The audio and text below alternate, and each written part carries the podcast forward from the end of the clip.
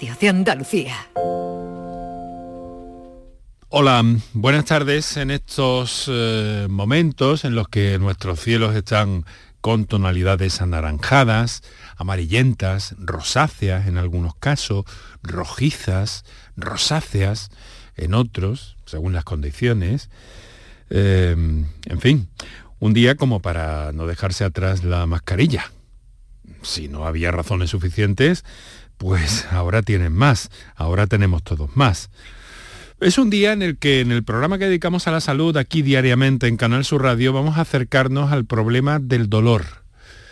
El dolor que técnicamente sería una señal del sistema nervioso de que algo no va bien en nuestro cuerpo, es una eh, sensación desagradable, puede ser un pinchazo, una especie de hormigueo, una especie de picadura, un dolor grueso, agudo. El dolor puede ser sordo también y contundente y puede ser intermitente o constante. Pero ¿cómo abordarlo? Es aquí el gran problema. Decía eh, un viejo, una vieja máxima que la felicidad es vivir sin dolor. Pero entonces tenemos que ampliar el sentido del dolor más allá de lo físico y es cuando entra en juego el concepto de sufrimiento tan unido a nuestra cultura por tantas razones y por tantas cosas que nos afectan, especialmente en este momento también. Bueno, vamos a hablar del dolor, de cómo abordarlo y de cómo además la tecnología se esfuerza, se esfuerza por calificarlo y detectarlo hasta tal punto que eh, hay aplicaciones que a través de la voz del paciente son capaces de detectar algunos datos importantes para los doctores y las doctoras, por supuesto. Muy buenas tardes y muchas gracias por estar a ese lado del aparato de radio. Canal Sur Radio te cuida. Por tu salud. Por tu salud con Enrique Jesús Moreno. Es nuestra propuesta en el día de hoy en la que, como siempre, pues contamos con eh, especialistas, con protagonistas y vamos a abordarlo desde el ámbito más inmediato en que se aborda el dolor, desde la atención primaria, desde los servicios de, urgencias. Por eso hemos convocado a buenos conocedores de, de esta materia, como la doctora Carmen Jodar Casanova, que trabaja en el Centro de Salud de Castilleja de la Cuesta, en urgencias y como el doctor Manuel Mejía, que es médico de familia que trabaja en el Centro de Salud del Alamillo, en Sevilla, y que pertenece al grupo de trabajo de dolor y cuidados paliativos de Semergen. Pero además en este martes hemos eh, convocado a alguien que ustedes conocen bien y que ya es de nuestro staff prácticamente, que es el doctor Juan Sergio Fernández, médico de familia, Centro de Salud de Armilla, en Granada, y vicepresidente de Semergen Andalucía. Juan Sergio, querido amigo, muy buenas tardes. Hola, buenas tardes. Encantado de estar contigo, con los oyentes y para mí un honor compartir hoy, eh, diríamos, mesa y mantel, entre comillas, con dos grandes compañeros y amigos expertos, mucho más que yo, en el dolor y de los cuales espero aprender esta tarde, yo también mucho. Bueno, pero nos acompaña si es de gran ayuda para nosotros, aparte de gran mm. satisfacción, aunque no terminamos de mm. encontrarnos físicamente con unas cosas y con otras. Eh, Juan Sergio, lo, pero lo haremos próximamente. Lo haremos, próximamente, lo haremos, sin duda. Oye, eh, vamos a recordar a nuestros oyentes a propósito del tema que proponemos hoy, antes de saludar a nuestros invitados, vamos a a recordar los teléfonos para la participación. Voy a dar unos datos muy breves sobre la pandemia en Andalucía y ahora, Juan Sergio, te pregunto en torno a tus impresiones sobre la pandemia en Andalucía a día de hoy, ¿vale? Perfecto. Para contactar con nosotros puedes hacerlo llamando al 95 50 56 202 y al 95 50 56 222 o enviarnos una nota de voz por WhatsApp al 616 135 135. Por tu salud en Canal Sur Radio.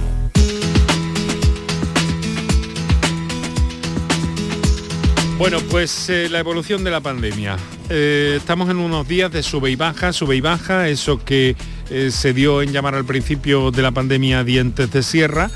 Hoy es un momento en el que ha vuelto a subir, en una jornada en la que además tenemos que hablar de eh, un número importante de fallecidos, 32 personas han perdido la vida en Andalucía en las últimas 24, 24 horas por COVID-19.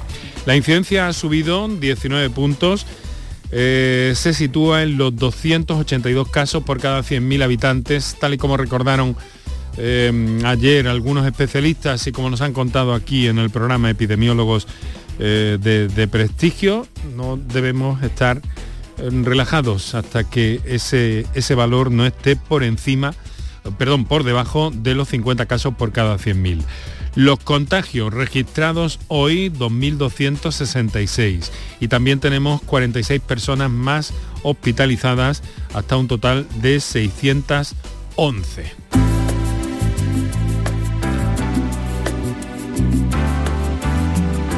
Acaban ustedes de, escuchar al consejero de Salud y Familias de la Junta de Andalucía, Jesús Aguirre, eh, hablando en un tono de prudencia con respecto a la pandemia en Andalucía. Y con las cosas en este punto, también el consejero de la presidencia y portavoz del gobierno de la Junta ha pedido prudencia para las próximas semanas en cuanto a la situación actual de la pandemia. Que vienen épocas donde empieza el buen tiempo, vienen épocas donde se van a producir aglomeraciones de personas, evidentemente, porque todos estamos deseando tener una Semana Santa con normalidad, unas ferias y festejos con normalidad durante los próximos meses, que nos parece muy bien, porque hay que recuperar la normalidad, evidentemente, pero desde la responsabilidad. Bueno, pues esto es lo que tenemos en datos muy básicos en la que procuramos extendernos cada día menos, pero sí, en fin, hacer y hacernos eco de, esas recomendaciones que nos dan los especialistas y las autoridades, en este caso a una misma voz, para que eh, mantener la prudencia, y eso sabemos todos en qué se traduce, pues eh, sea constante en nuestras vidas. Juan Sergio, ¿cómo ves la pandemia? ¿Tus impresiones? Pues sirva como muestra para muestra un botón. Y si durante las últimas semanas veíamos como bien has comentado una tendencia claramente a la baja ahora en el centro de salud donde yo trabajo, en Armilla, eh, tenemos dos, tres profesionales infectados en los últimos días, dos celadores y una médica. Es decir, digo para muestra un botón porque hasta hace una semana estábamos todos libres de, de, infección y bueno, la tendencia ascendente que estamos ahora viendo, no solo en la población general, que se está viendo, estamos viendo más positivos en la urgencia cada día que los que veíamos hace un mes, pues en los propios profesionales del centro de salud, ya digo, tenemos tres infectados en este momento y de baja laboral por esta razón. Y bueno, mm, la Semana Santa va a ser un momento crítico, un momento absolutamente crítico. Miedo me da de lo que pueda ocurrir 15 días después, entre 10 y 15 días después de las aglomeraciones de las, de, las procesiones de Semana Santa. Pues Sergio, no quiero ser agorero, no quiero ser agorero, pero ojo al dato. El COVID-19 sigue matando en las últimas, Efectivamente. Eh, en las últimas 24 horas 32 personas. Sí, e, efectivamente. Y ahora estamos asistiendo a la aparición de una nueva cepa que es una mezcla entre Omicron y Delta, que parece que es la que está produciendo las nuevas infecciones y que, ojalá nos equivoquemos, pudiera ser la causante de una hipotética séptima ola. Bueno, esperemos que eso... ¿Sigues ahí? Sigo, sigo, ah, sigo. he, escuchado algo que me había, mm, había mm, percibido una especie de microcorte. Bueno, y, de lo que está pasando en China, ¿qué, me dices? ¿Hay algo relevante o alguna consideración que tú veas ahí? Bueno, los chinos toman siempre, los chinos siempre toman medidas drásticas y cuando ellos dicen que por 66 casos están confinando a 17 millones de personas, mucho me temo que no sean 66 casos, que puedan ser infinitamente muchos más y que a partir de ahí surja también, bueno, otra amenaza. ¿Y se, se correspondería con la Omicron que esté llegando a China ahora? Pues es probable, es probable que pueda ser la Omicron la que esté llegando a China ahora, lo mismo que eh, Corea, Corea del Sur tuvo unos resultados en la primera hora excelentes de contagio, resultados en cuanto al control de los contagios. Allí la tecnología la usaron, eh, bueno, pues mucho más, mucho más que nosotros en la primera ola y ahora Corea del Sur está realmente con un índice de contagio muy alto, muy alto. Bueno. Y puede ser que eso, que, esté llegando, esté llegando la sexta ola allí, eh, la sexta ola para nosotros y Omicron para ellos, que no sé qué ola les corresponderá. Pero es posible. Como Juan Sergio estuvo en el equipo de urgencias de este programa durante toda la pandemia, durante todo el confinamiento especialmente, pues yo cada vez que está con nosotros me gusta eh, recoger sus mm, apreciaciones como profesional que vive el día a día en torno a este tema y es aquí que cada vez que está con nosotros pues yo aprovecho para hacerle la, pregunta tradicional, ¿no? Tus impresiones de, de la pandemia, que es lo que nos acabas de narrar, por lo que te pido muchas gracias. Pero hoy vamos a hablar del dolor y para eso, eh, como hemos dicho al principio, también nos acompaña la doctora Carmen Jodar Casanova. Doctora, muy buenas tardes. Buenas tardes. Muchas gracias por atendernos y compartir este ratito de la tarde al filo de una de una guardia que tiene por, por delante dentro de, cuando termine el programa. En cuanto acabe me voy, sí. Eh, en el servicio de urgencia del Centro de Salud de Castilleja de la, de la, Cuesta, ¿verdad? Sí, sí, esta tarde estoy allí. Y especialmente ha trabajado el tema del dolor, ¿verdad, doctora? Sí, en atención primaria desde hace, bueno, desde que acabé la residencia prácticamente, porque siempre me ha parecido difícil de tratar y un reto yo digo siempre que el dolor no lo tratamos del todo bien porque no tratamos el sufrimiento que produce el dolor, tratamos el dolor físico porque tenemos medicamentos potentísimos en el dolor, pero el sufrimiento del paciente hay que tratarlo de otra manera. Entonces, para mí ha supuesto siempre un reto y por eso me, apasiona. Dolor y sufrimiento, que dos conceptos más em, imbricados, ¿no? Necesariamente. siempre. Siempre. Necesariamente. Y además mm. en la definición del dolor de, las, eh, de la OMS y todo esto está también el aspecto emocional, el aspecto mm, relativo a nuestras emociones, a nuestra psique, ¿no? que también es una forma de dolor. Sin duda, mm. es que el dolor es un sentimiento, es, una, es, una, percepción, entonces el dolor físico es algo en el organismo, que, es un daño corporal, pero la percepción del dolor es subjetiva, no todo el mundo tenemos la misma percepción y esta es la dificultad del tratamiento.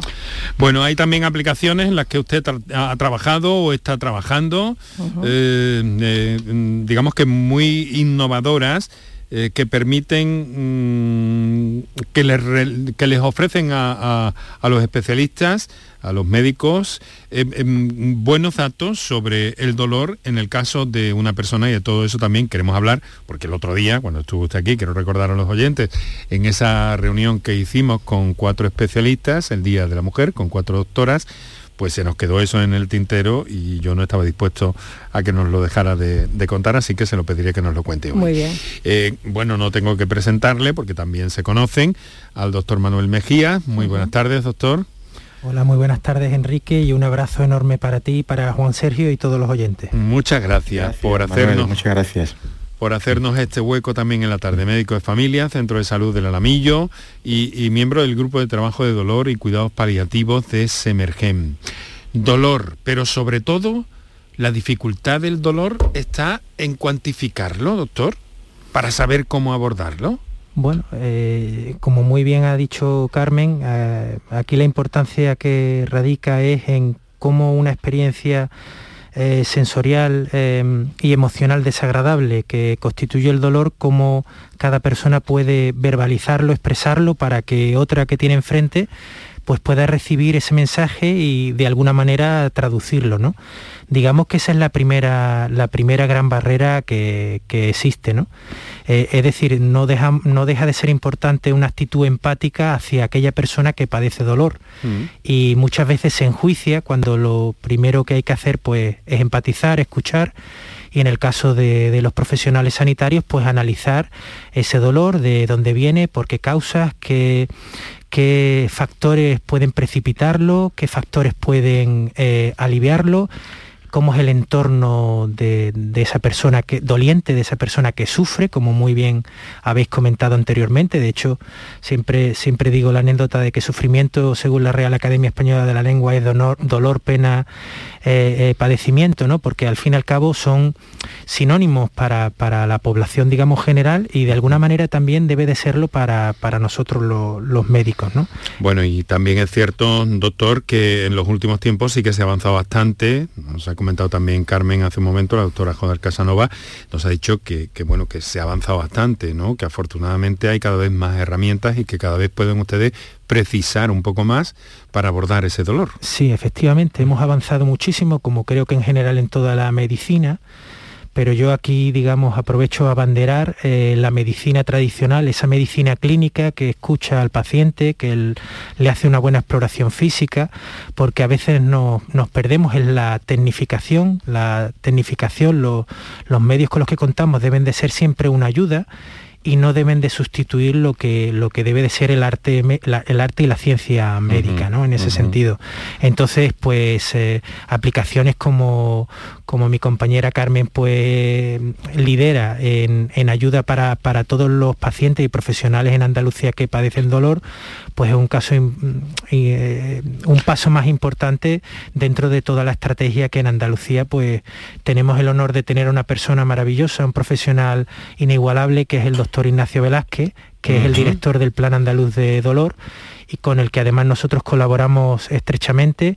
Y bueno, y intentamos poner nuestro granito de arena para que estas personas que, que sufren dolor, que sufren, pues, pues poder no solamente eh, utilizar técnicas o herramientas de medicamentos ¿no? que, tenemos ahora muy, muy útiles para ellos, sino un abordaje que se llama integral e integrador, es decir, que hay muchas medidas no farmacológicas, muchas medidas que no son medicamentos, que no se deben de olvidar para todas las personas que sufren dolor. El dolor Protagonista hoy en nuestro programa con nuestros invitados, Juan Sergio Fernández, eh, eh, Carmen Jodar y eh, Manuel Mejías, doctores todos ellos. Muchas gracias por estar con nosotros. Ahora vamos a recordar los teléfonos para la participación de nuestro oyente, que ya tenemos algunas comunicaciones pendientes, pero recordar esas vías de comunicación. Hacemos un par de minutos para nuestros anunciantes y enseguida, doctores, muchas gracias. Entramos en materia. Para contactar con nosotros puedes hacerlo llamando al 95 50 56 202 y al 95 50 56 222 o enviarnos una nota de voz por WhatsApp al 616 135 135 por tu salud en Canal Sur Radio. Gente de Andalucía te invita a conocer la provincia de Jaén a través de la Feria de los Pueblos acércate a conocer este sábado la riqueza de nuestros municipios y su esfuerzo por paliar y reducir los efectos del cambio climático. Con un gran número de exposiciones y actividades, talleres, desfiles, actuaciones y degustaciones gastronómicas. Gente de Andalucía. Este sábado desde las 11 de la mañana, desde la Feria de los Pueblos de Jaén, en el recinto provincial de ferias y congresos IFEJA, con el patrocinio de la Diputación de Jaén. Yo elijo Jaén. 10 años del Día de la Provincia. Vuelven los compadres y vuelven con El Mundo es Vuestro. Apiádate de mí, cojones, y me llama, me escribe o algo. Cayetana me puso un ultimátum. O tu compadre o, yo. Chihuahua. No, es mi hija. Estreno en cines el 18 de marzo. Te lo vas a perder. La Euroferia es una idea mía. Con Social Energy, di no a la subida de la luz y ahorra hasta un 70% en tu factura con nuestras soluciones fotovoltaicas. Aprovecha las subvenciones de Andalucía y pide cita al 955 44 11 11 o en socialenergy.es. Solo primeras marcas y hasta 25 años de garantía. La revolución solar es Social Energy. La mañana de Andalucía con Jesús Vigorra es tu referencia en la radio. Con la última hora del día. Toda la actualidad. La información más cercana que buscas y el mejor entretenimiento. La mañana de Andalucía con Jesús Vigorra. Contigo desde las 6 de la mañana. Quédate en Canal Sur Radio. La radio de Andalucía. Por tu salud.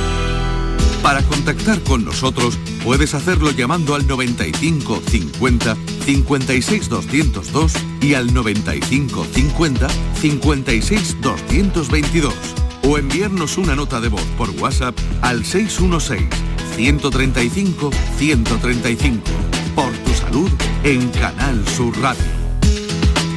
Bueno, también quiero deciros que nos podéis seguir en redes sociales, que os invito a que lo hagáis en arroba por tu salud CSR en Twitter y si os resulta más cómodo, más amable, facebook.com barra por tu salud. Nuestro saludo a esta hora de la tarde, 6 y 23 minutos ya, a todos los que estáis ahí en el directo de la radio tradicional, convencional, del, del transistor, y a los que escucháis este programa a través de eh, distintas plataformas y muy pronto también a través de, bueno, dentro de un rato, que dentro de unas horas se inaugura Canal Sur Más, una plataforma magnífica para acercarse a los contenidos de la radio y de la televisión pública de Andalucía y que como digo, esta misma eh, tarde se estrena podéis ir chequeando ya un poco, ahí podéis encontrar este programa, lo mismo que en la aplicación eh, de Canal Sur Radio y a todos los oyentes que nos sintonizan en la redifusión del programa durante la madrugada, pues también que sepan que estamos pensando en ellos y en ellas, que estamos pendientes de vosotros, que en definitiva es nuestra tarea y nuestra encomienda. Eh, tema del día, el dolor. Vuestras comunicaciones canalizadas a través de esas líneas y la presencia de eh, la doctora Carmen Jodar Casanova, el doctor Manuel Mejías y de Juan Sergio Fernández, que me pedía la palabra un poco porque quería anotar algo antes de que saludemos a nuestro primer oyente. Juan Sergio. unas consideraciones previas, un poco para situar el tema de una manera ordenada. Eh, para nuestros oyentes, sobre todo, y con el permiso de mis excelentes compañeros y maestros en el tema del dolor, hemos de dejar claro que existen dos tipos de dolor en cuanto a la duración del síntoma. Y hablamos de dolor agudo, y el dolor agudo es un síntoma que da eh, como un, sonido de alarma, da una, una una señal de alarma ante un proceso agudo que surge en el organismo y que hemos de buscar la causa para solucionarlo. O sea, el dolor agudo es, es un síntoma de respuesta ante una agresión que puede estar sufriendo el organismo en ese momento. Y ya digo, es un signo de alarma, es un signo de defensa del, del organismo. Así como el dolor crónico, que es el que nos va a ocupar en el día de hoy, es una enfermedad en sí misma. Así fue declarado por la Organización Mundial de la Salud e incluso el Parlamento de Andalucía, eh, en una ley del año 2010, consagra el derecho de los andaluces a beneficiarse de todas las tecnologías existentes en el momento en el sistema sanitario para eh, abordar ese cuadro que ya no es un síntoma, sino que es una enfermedad en sí misma, lo que mis compañeros han definido como ese, ese sufrimiento que, eh, lleva eh, parejo el paciente que acompaña al dolor y que el sufrimiento es mucho más que la expresión del, síntoma dolor. Y, esto es lo que probablemente nos va a ocupar la tarde de hoy. El dolor crónico a diferencia del dolor agudo, que es un síntoma, una muestra de alarma. que también hay que, que también es necesario oh, combatir en la consulta. Evidentemente, sobre todo conocer la causa de ese dolor agudo para poniendo remedio a la causa, evitar el dolor y evitar males mayores es como un aviso, como una, como una fiebre que avisa. Una señal de alarma. Bueno, vamos a, vamos a ver por dónde nuestros oyentes van marcando también eh, la pauta de este programa. El dolor es el epígrafe eh, global, dolor crónico, sobre todo en el día de hoy. Y lo primero que vamos a hacer es a ver nuestros oyentes que tienen que contarnos, que exponer o que consultaros. Eh, hemos recibido la, la primera llamada en directo que es de Eva, nos ha telefoneado desde Alaurín el Grande en Málaga. Eva, eh, muy buenas tardes. Hola, buenas tardes, ¿qué tal? ¿Qué tal? ¿Cómo está? ¿Qué nos quería plantear? Pues vamos a ver, lo mío es que viene de muy largo. Tengo 42 años, comento rápido, y desde los 7 u 8 añitos, pues sufro de muchos dolores de tobillo y rodillas cuando estoy en la cama. Y bueno, ahora pues sigo con ellos, pero mm, con un tratamiento y un diagnóstico incluso que tengo, siguen esos dolores. Y, bueno, mi pregunta es, mm, ¿qué podría hacer que no fuera un tratamiento ya en vía oral? Porque me estoy haciendo bastante daño en el estómago, se me está cayendo el pelo, en fin, que el resultado es nulo. Bueno, vamos a ver por dónde, a ver a quién redirijo la pregunta. Eh, Doctor Mejías. Sí. Pero habría, haría falta saber el diagnóstico inicial que por dice eso, que tiene. Por eso retenemos la llamada, Juan Sergio. Ahora, ahora lo vamos aclarando. A ver, en principio, Manuel, ¿qué impresiones tiene? Sí, eh, efectivamente hace falta saber el diagnóstico, pero bueno, comenta la oyente algo muy importante, que es el dolor infantil, que es uno de los grandes de los grandes desconocidos y de, lo, de, las personas olvidadas, ¿no? Porque parece que, bueno, que los niños no sufren o no tienen dolor, cuando además son un ejemplo de cómo precisamente las medidas no, no farmacológicas que comentábamos antes son fundamentales para ello. En nosotros, en nuestro grupo de trabajo, pues multidisciplinar que tenemos, trabajamos también mucho ese tema. En concreto lo que dice la oyente, mm, lo hemos comentado antes, un tratamiento no debe de basarse solamente en pastillas.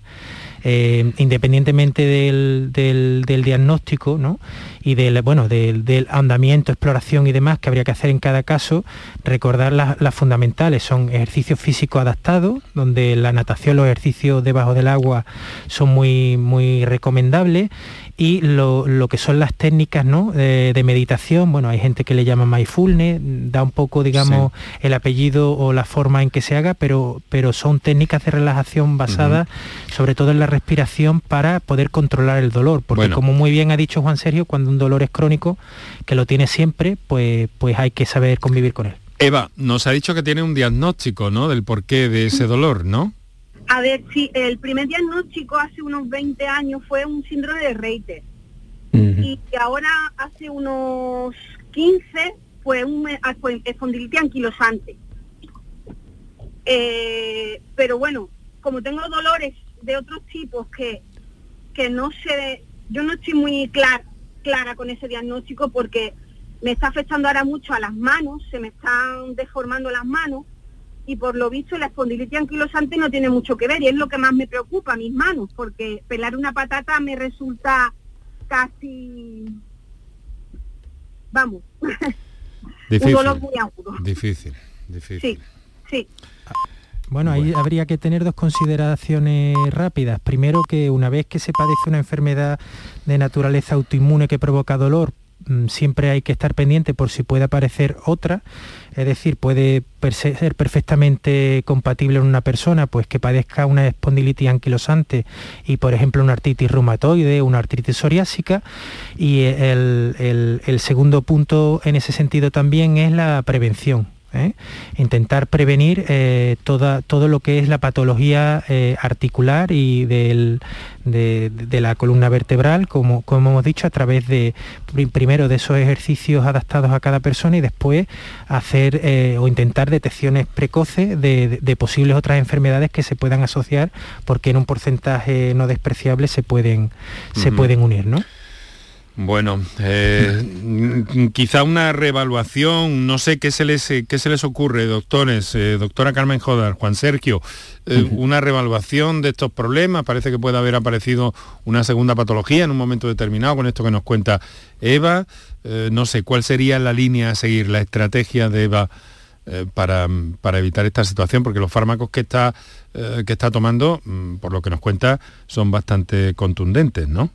Sí, hombre, habría que efectivamente reevaluar el cuadro primero, ¿no? Porque a ver si ha aparecido otra patología o está afectándole el estado anímico, también influye muchísimo en la evolución y habría que valorar individualmente el tratamiento, porque a veces pues hay que, aunque sea potente, pues hay que intensificarlo y acompañarlo, como bien ha dicho mi compañero Manuel, de medidas no farmacológicas. En la espondilitis anquilosante está demostrado que el, ejercicio debajo del agua mejora mucho, teniendo en cuenta siempre que la musculatura ayuda a la sujeción del esqueleto. Cuando potenciamos la musculatura, ayudamos a que esos huesos duelan menos. Entonces, y además está demostrado, vaya, que en el dolor crónico es muy importante hacer ejercicio físico. Y como él ya ha dicho, tiene que ser dirigido a la patología del paciente. Entonces habría que revalorar a la paciente completo.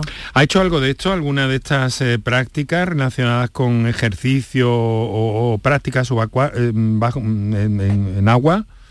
Sí, a ver, eh, como no sabía nadar bien, pues lo que me hacía era bastante daño en el cuello, claro. Mm. Ahora un poco ya estoy aprendiendo y bien.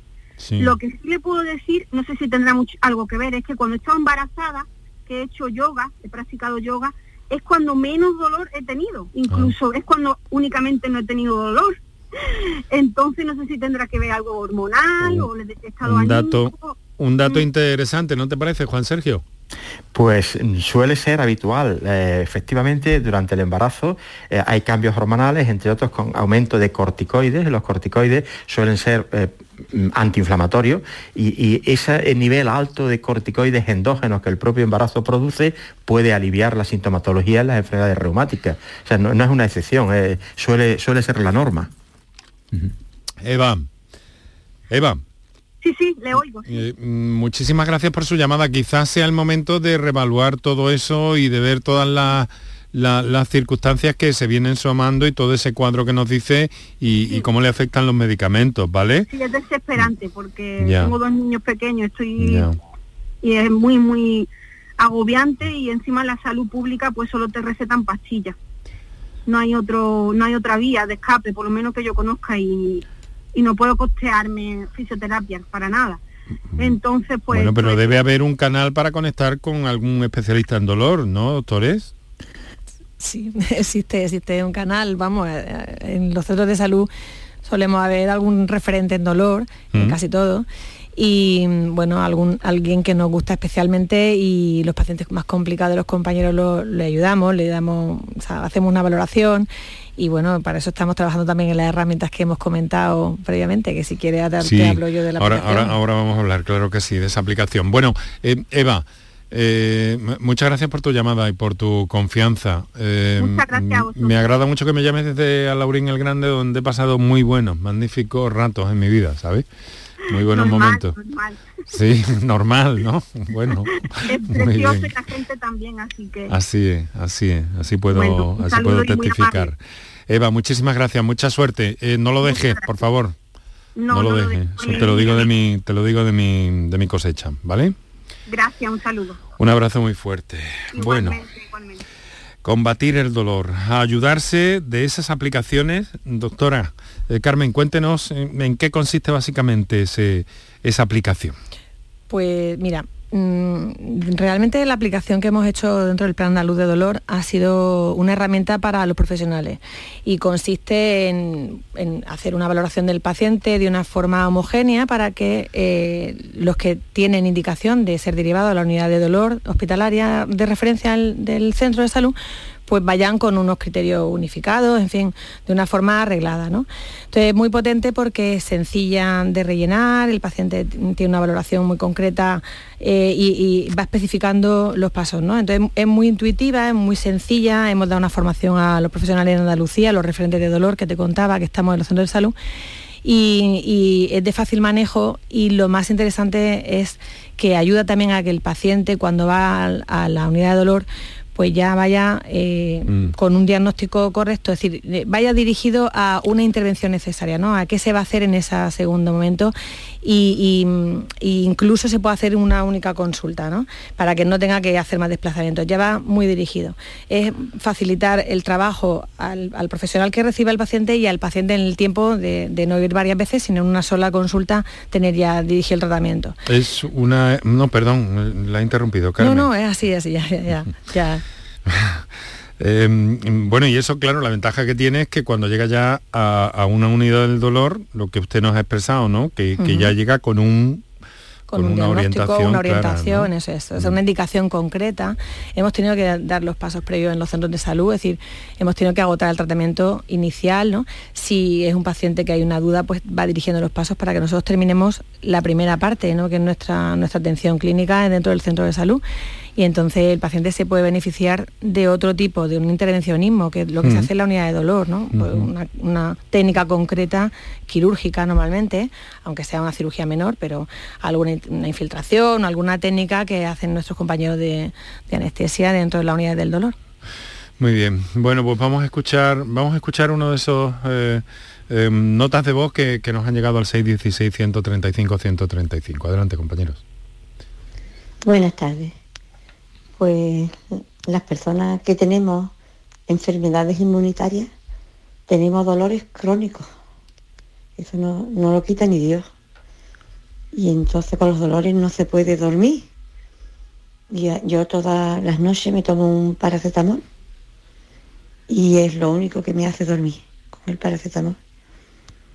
Y ahora me está doliendo el brazo derecho, me está doliendo, que antes no me dolía, los hombros, porque claro, ya hace mucho tiempo tomando medicación y, y osteoporosis que tengo y, se junta todo. Gracias. Muchas gracias. Hay situaciones eh, complejas. En cualquier caso, me imagino que estas situaciones, eh, con estos datos que, que nos aporta esta oyente, algo se, se podrá hacer ahí, ¿no? Juan Sergio. Bueno, eh, la paciente dice que mejora con paracetamol. Paracetamol es el primer escalón en el abordaje del dolor. Quiere decir con ello que es probable que el dolor que tenga la paciente sea moderado, no intenso, porque si no, no, no cedería con el paracetamol. Pero volvemos a lo mismo, en estos casos de dolor crónico, la medicación es solo una pata en el abordaje Vaya, se ha cortado. se ha cortado la línea con Juan Sergio. De todas maneras, Enrique, te puedo decir una cosa. Mira, eh, el dolor es muy importante tratarlo por la noche, porque la noche es el momento del día que más se percibe el dolor. Porque ah, es curioso esto, ¿no, doctora? Sí, porque es cuando todo el mundo está descansando, es cuando tu cuerpo te pide descansar, entonces la sensación es mucho más desagradable, te angustia más. Entonces esta señora yo lo que lo notaba era que le angustiaba, ¿no? Porque le mm. interrumpía el sueño. Y es que el dolor genera de verdad un sufrimiento que es lo que nosotros tenemos que valorar, o sea, lo que incapacita la vida del paciente.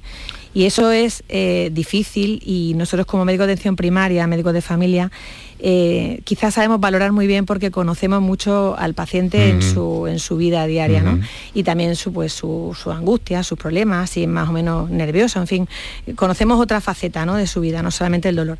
Y es lo que decía Manuel, ¿no? La transmisión del dolor del paciente hacia el profesional debe ser clara, pero nosotros también tenemos como un sexto sentido en eso, en conocer cómo se expresa el paciente, qué necesita, qué otras inquietudes le produce. ¿no? Esta señora, eh, más que el, dolor le interrumpe el sueño y habrá que tratar eso de una forma un poco más concreta.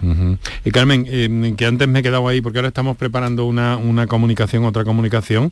Eh, bueno, esa, esa aplicación, esa técnica para encauzar a estas personas, eh, dentro del plan andaluz del dolor, eh, eso está eh, mm, extendiéndose por todos los centros de salud, está extendiéndose por el sistema, ¿no? Sí, sí, sí, se llama Epaidol y es una herramienta, ya hemos presentado, ya hemos tenido la versión beta, ya la tenemos operativa, pero es verdad que estamos haciendo la difusión con la, bueno, con los profesionales, ¿no? Para que la conozcan y ponerla en funcionamiento. Todavía no hemos empezado, pero la difusión de, la formación sí la hemos comenzado. Ajá. Vamos a ver, hemos recuperado a Juan Sergio, ¿no? Sí, estoy aquí, estoy aquí. Es que se ha cortado. Han entrado dos llamadas telefónicas y han cortado la comunicación. las consecuencias de las líneas de las conexiones VoIP esta. Eh, Juan Sergio, ¿dónde te habías quedado? No lo recuerdo, discúlpame. Pues no lo sé. Estábamos hablando de que en el caso de esta paciente con dolor moderado, que parece que mejora con paracetamol, el tan importante es el tratamiento farmacológico con paracetamol como el ejercicio dirigido a la patología. Tan importante o quizás más. El ejercicio es absolutamente inocuo y le va a ayudar a mantenerse en actividad y con menos dolor, incluso yo diría que es mucho más eficaz haciéndolo de forma continua, persistente todos los días, mucho más eficaz que el comprimido de paracetamol que pueda tomar todas las noches. Y si no es más eficaz, al menos es complementario. Muy bien. Eh, tengo una comunicación por escrito un poco eh, peliaguda, pero no voy, a enunciarla, voy a trasladar eh, el texto que nos ha enviado una oyente, Martina, y, bueno, vemos qué es lo que hay o en qué medida se la puede, se la puede orientar, en fin, no sé. Martina nos dice, mi consulta es que tengo dolor lumbar pero esto empezó desde que me pusieron la segunda vacuna de AstraZeneca y me hace pequeñas llagas en la boca con sangrado.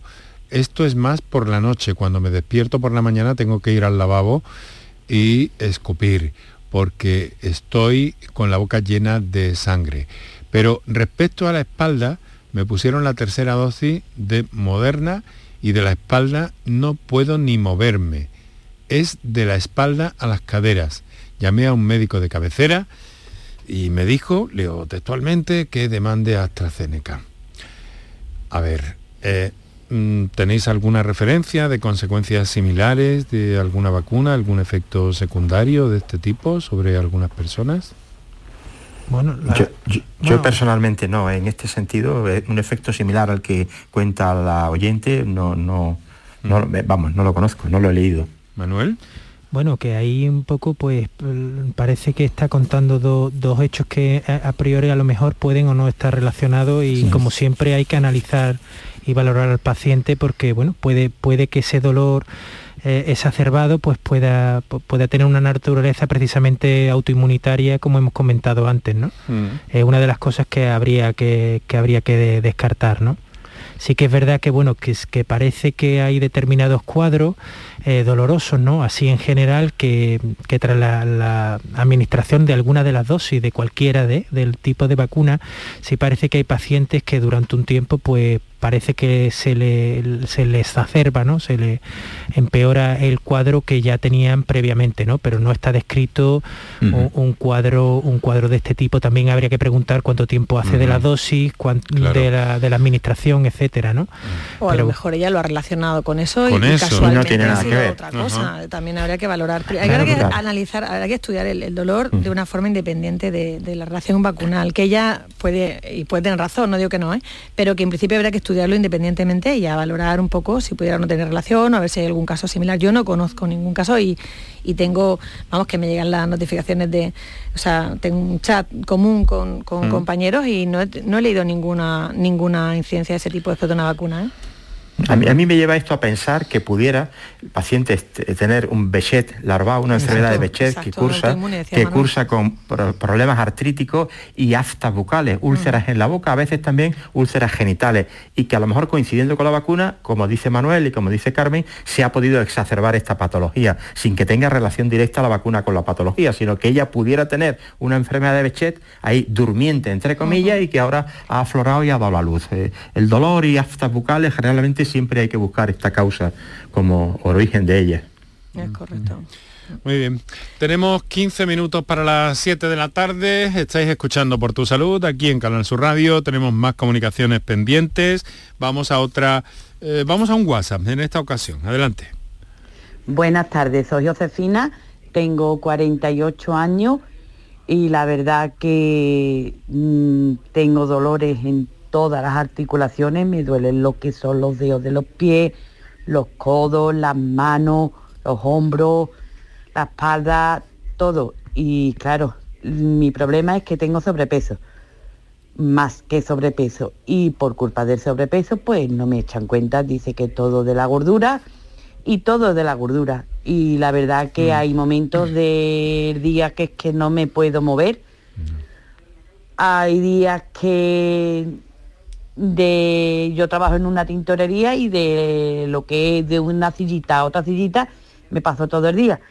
Y no me dicen nada, solamente es que como estoy gorda, pues es de eso, que la gordura lo tiene todo. Y la verdad que yo pienso que sí, que la gordura influye, pero todo no será de la gordura, pero no me hacen estudios, no me hacen nada, solamente que estoy gorda y que estoy gorda y que estoy gorda. Y de ahí no hay quien lo saque a ningún médico. Bueno, vamos a ver, eh, vamos, a, pues vamos a darle la, opinión de, eh, de tres. Vamos a empezar la ronda con Juan Sergio. Doctor. Bueno, eh, es verdad que la obesidad o el sobrepeso sí que viene a agravar pues gran parte de todas las patologías médicas, pero en este caso de las patologías osteoarticulares mucho más. Mm, yo siempre le pongo a mis pacientes, primero habría que eh, primero diagnosticar un diagnóstico certero de qué le pasa a la paciente. Puede ser un proceso degenerativo artrósico que se relaciona con el sobrepeso de manera directa.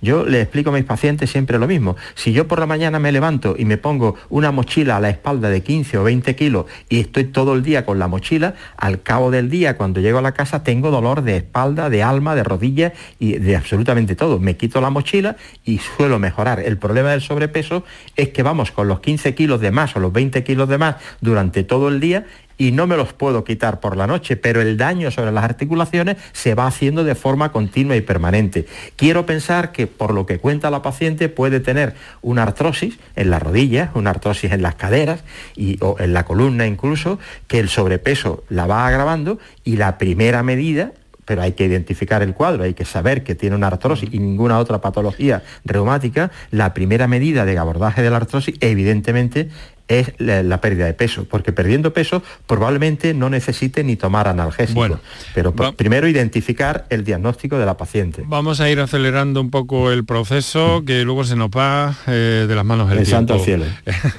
Doctora Carmen Jodar. Bueno, yo le recomendaría que empezara con una cosa, con una meta cumplible. Yo siempre le digo a mis pacientes, hay que ponerse una meta que se pueda cumplir. Si no, esto es desesperante porque todo el Claro, entonces yo le recomiendo con el sobrepeso hacer ejercicio en la piscina, como decía mi compañera Manuel, porque en la piscina pesan menos, te manejas mejor, se mueve mejor las articulaciones y es que el ejercicio físico mejora muchísimo el dolor. Lo que pasa es que hay que empezar progresivamente. Entonces, es una, cosa que ya puedo hacer, que, en fin, que, pueda cumplir. Evidentemente, mejorar la alimentación porque, y ponerse, pues, poquito a poco una meta despacito porque puede bajar peso, pero a un ritmo progresivo, aunque sea lento, ¿no? Es que eso va a mejorar mucho el dolor realmente, porque ya luego su trabajo es difícil porque la pobre pues está de un sitio a otro, evidentemente, sin moverse mucho tiempo y eso empeora. Tiene que, romper esa rutina intentando hacer ejercicio físico, eso es clave. Eh, Manuel. Doctor bueno, eh, muy buenas, pues ahí sí que también se, se ve muy claro la, la, interferencia o la aplicación de las cuatro dimensiones que componen cada persona, lo biológico, ¿no? que en este caso sería el sobrepeso, lo psicológico, cómo, ella vive pues, eh, con ese sufrimiento, incluso con, ese, con esa sensación de, de rechazo incluso de los demás, ¿no? Habría que valorar también el aspecto social, familiar, cómo, cómo se afecta, incluso hasta el, aspecto espiritual. ¿no? Digo todo esto también porque eh, muchas veces los pacientes y las personas expresamos, expresamos lo que sentimos a nuestra manera y de alguna manera, mm, valga la redundancia, tenemos que ser capaces de poder traducir. ¿no? Y para eso pues, pues el médico de familia es fundamental a través de las consultas que vayan siendo necesarias y que el paciente se sienta apoyado de que, bueno, que aunque terminara siendo la causa de Josefa principal el sobrepeso, pues habría que apoyarla en toda la medida posible y estar con ella para conseguir esa meta eh, alcanzable, como muy bien ha dicho Carmen. Bueno, pues vamos en busca, 10 minutos tenemos para las 7 de la tarde, aquí por tu salud, aquí Canal Sur Radio, donde quiera que estés y por donde quiera que vayas. Vamos a otra nota que nos ha llegado en forma de texto. Buenas tardes, desde que eh, me operaron de una hernia con anestesia Raki, así me dijeron que se llamaba, hace 20 años tengo dolor a la altura de la zona lumbar o sacra, donde me la pusieron.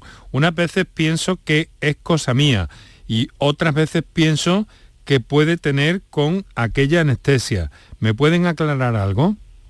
Caramba. Hombre, a priori, parece que sea difícil eh, la causa, esa, anestesia epidural eh, de aquel momento, porque bueno, las complicaciones suelen ser de otro tipo, desgraciadamente más graves, ¿no? Como dolores de cabeza, pérdida de movilidad, etcétera, ¿no? Pero si bien es cierto, bueno, que, igual que cuando llueve uno puede llevar paraguas y sombrero, ¿no? Volvemos a lo de siempre, habría que revaluar esa, esa, espalda, ¿no? Y, valorar, porque si, hace 20 años entiendo que ya esta persona tiene una cierta edad y los procesos artrósicos y, las alteraciones con la edad de, los discos intervertebrales son, son muy, muy, muy frecuentes. Pero no la anestesia como, como impulsora, ¿no? Como... Apoyando lo que dice mi compañero y gran amigo Manuel, en las intervenciones eh, probablemente tuviera una hernia discal, quiero pensar que eso fue el motivo de que la interviniera. Eh, se sabe... bueno, una epidural, dicho, sí, le han puesto anestesia epidural, pero probablemente la causa sería para intervenirle, probablemente, no lo sé, de una hernia discal. En cualquier caso, si esa fue la razón de la intervención, sabemos que el 50% de los pacientes eh, intervenidos de hernia discal persiste el dolor después de la intervención. Por eso los neurocirujanos se resisten a intervenir las hernias discales actualmente, porque se produce una zona de fibrosis en el sitio donde estaba el disco y esa zona de fibrosis, de cicatrices en, esa, en ese entorno del disco que se quita, es en la que perpetúa el dolor. Es decir, esa fibrosis sigue, sigue actuando como causa de, dolor en la misma medida que o el mismo dolor que tenía el paciente antes de la intervención. es probable que esa pueda ser, la razón. Eso además, Juan Sergio, eh, mm. va asociado a un a un concepto que nosotros tratamos mucho que se llama sensibilización central, que en el que, bueno, de alguna manera para explicarlo fácil a los oyentes, eh, se queda grabado en nuestro cerebro que existe un daño, existe un dolor y si no se ha trabajado en su momento adecuado con eso, se queda grabado como, como, eh, eh, la memoria, con lo cual, bueno, de hecho el ejemplo que se pone siempre típico es las personas que pierden una parte de un miembro, lo que se llama miembro. fantasma, y siguen sintiendo ese miembro que ya no tienen, y eh, la sensibilidad y, el dolor, ¿no? Pues, Doctor, acláreme una cosa, porque no sé si le, he entendido bien cuando ha mencionado este término. ¿Ha hablado de síndrome de sensibilidad central? Sí, o sensibilización central. O sensibilización central. Central es porque, porque esa, es, esa es un concepto todavía en cierta controversia, ¿no? En el ámbito bueno, realmente científico. No, digamos que la controversia viene en, cómo se establece ese proceso, ¿no? que, no es del todo conocido, ¿no? Como tantas cosas en medicina. Pero lo que sí es que no hay duda que hay personas, ¿vale? Eh, eh, hay ciertos tipos de personalidades que parece que están más asociadas, en las cuales, pues, por ejemplo, personas con ansiedad y depresión en las cuales eh, ese, fenómeno de sensibilización central se aumenta, ¿no? Y uno de los ejemplos que tenemos de sensibilización central son las personas con fibromialgia, que tienen un dolor crónico eh, de moderado a severo y que, bueno, los tratamientos farmacológicos no suelen ser muy, muy exitosos y, y al final lo que mejor va pues son las medidas no farmacológicas. Bueno, pues eh, lo tenemos en cuenta también. Vamos en busca de otra, vamos muy apuradillos de tiempo ya, vamos en busca de otra eh, nota de voz. También pues antidepresivo y todo. Gracias.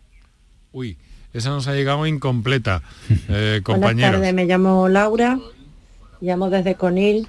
quería agradecer y dar gracias porque hay pocos canales que le dan voz a, estos dolores crónicos, estas enfermedades. Yo padezco de fatiga crónica y fibromialgia, aparte de estar operada de hernia discales, tengo mucha artrosis y la verdad que no tengo mucha mejoría, ¿no? Tengo muchísima medicación, hago natación, pilates, sobre todo mantener el ánimo positivo, luchar, pero no noto mejoría. La unidad del dolor lo que hacen es que me manda más medicación, el rehabilitador en el hospital me dice que no pueden hacer nada y bueno, pues estoy un poco en un callejón sin salida y desesperada, ¿no? Aparte de tomar también pues antidepresivo y todo. Gracias. Bueno, nos dice, esta señora nos añade por, en forma de texto que por desgracia esta enfermedad no está reconocida, por lo que no puedo trabajar ni permitirme masajes. Eh, mm, ¿En algún momento os ha sonado esto precisamente a, síndrome de sensibilidad central, del que hablábamos hace un instante? Sí, así es, así es. Y, realmente además sí está reconocida ya dentro de la clasificación internacional de enfermedades, tanto la fibromialgia como el síndrome de fatiga crónica. De hecho, ya hay una incapacidad total eh, permanente, perdón, una incapacidad permanente dada en este, en este país por, por ese síndrome.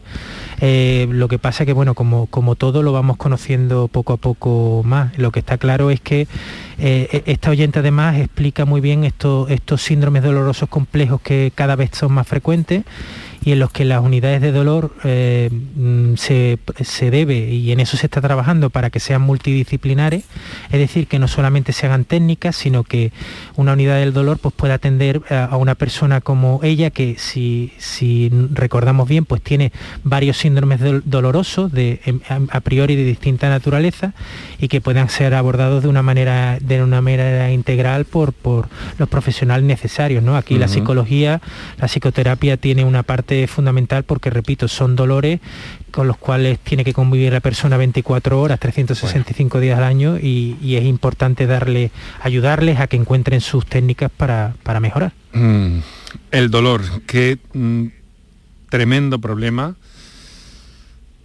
¿Qué, eh, ¿Qué circunstancias nos han mostrado nuestros oyentes en el, en el día de hoy? Y qué terrible eh, que tenga que, que seguir manifestándose. Afortunadamente mejoran las técnicas, a eso básicamente hemos querido aproximarnos hoy. No nos queda tiempo para más, eh, pero esta es una parte nada más. Seguirán más partes.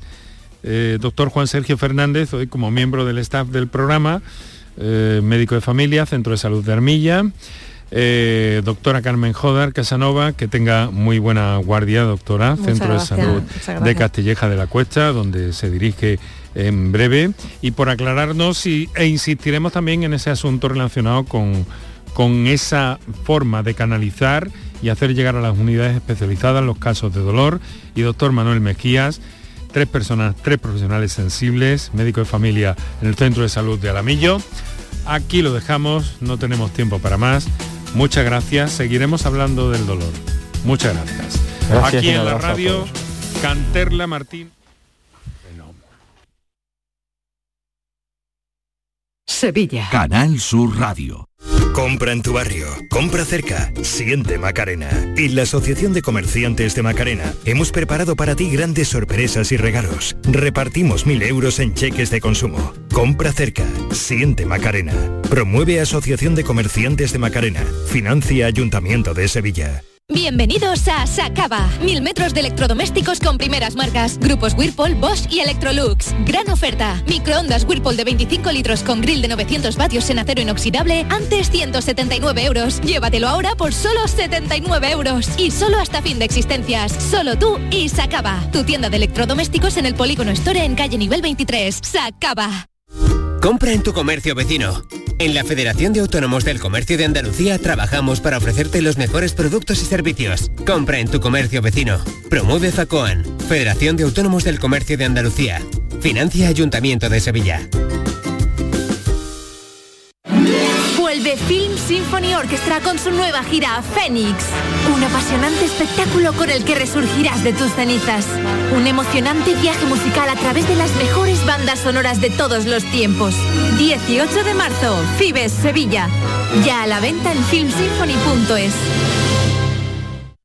Décimo primera edición de la Ruta de la Tapa de Santa Olalla del Cala en pleno Parque Natural Sierra de Aracena y Picos de Aroche. Los días 26 y 27 de marzo, las mejores tapas de nuestros bares, actuaciones en directo, un tren turístico y jornadas de puertas abiertas en monumentos y museos te esperan en la Ruta de la Tapa. Ven a Santa Olalla del Cala, ven a la Sierra Prometida, cuna del jamón de bellota y del gurumelo. Vida a tu barrio. Compra en tu mercado de abastos. En la Federación de Mercados de Abastos de Sevilla trabajamos para ofrecerte los mejores productos y servicios. Dale vida a tu barrio. Compra en tu mercado de abastos. Promueve FEMASE, Federación de Mercados de Abastos de Sevilla. Financia Ayuntamiento de Sevilla.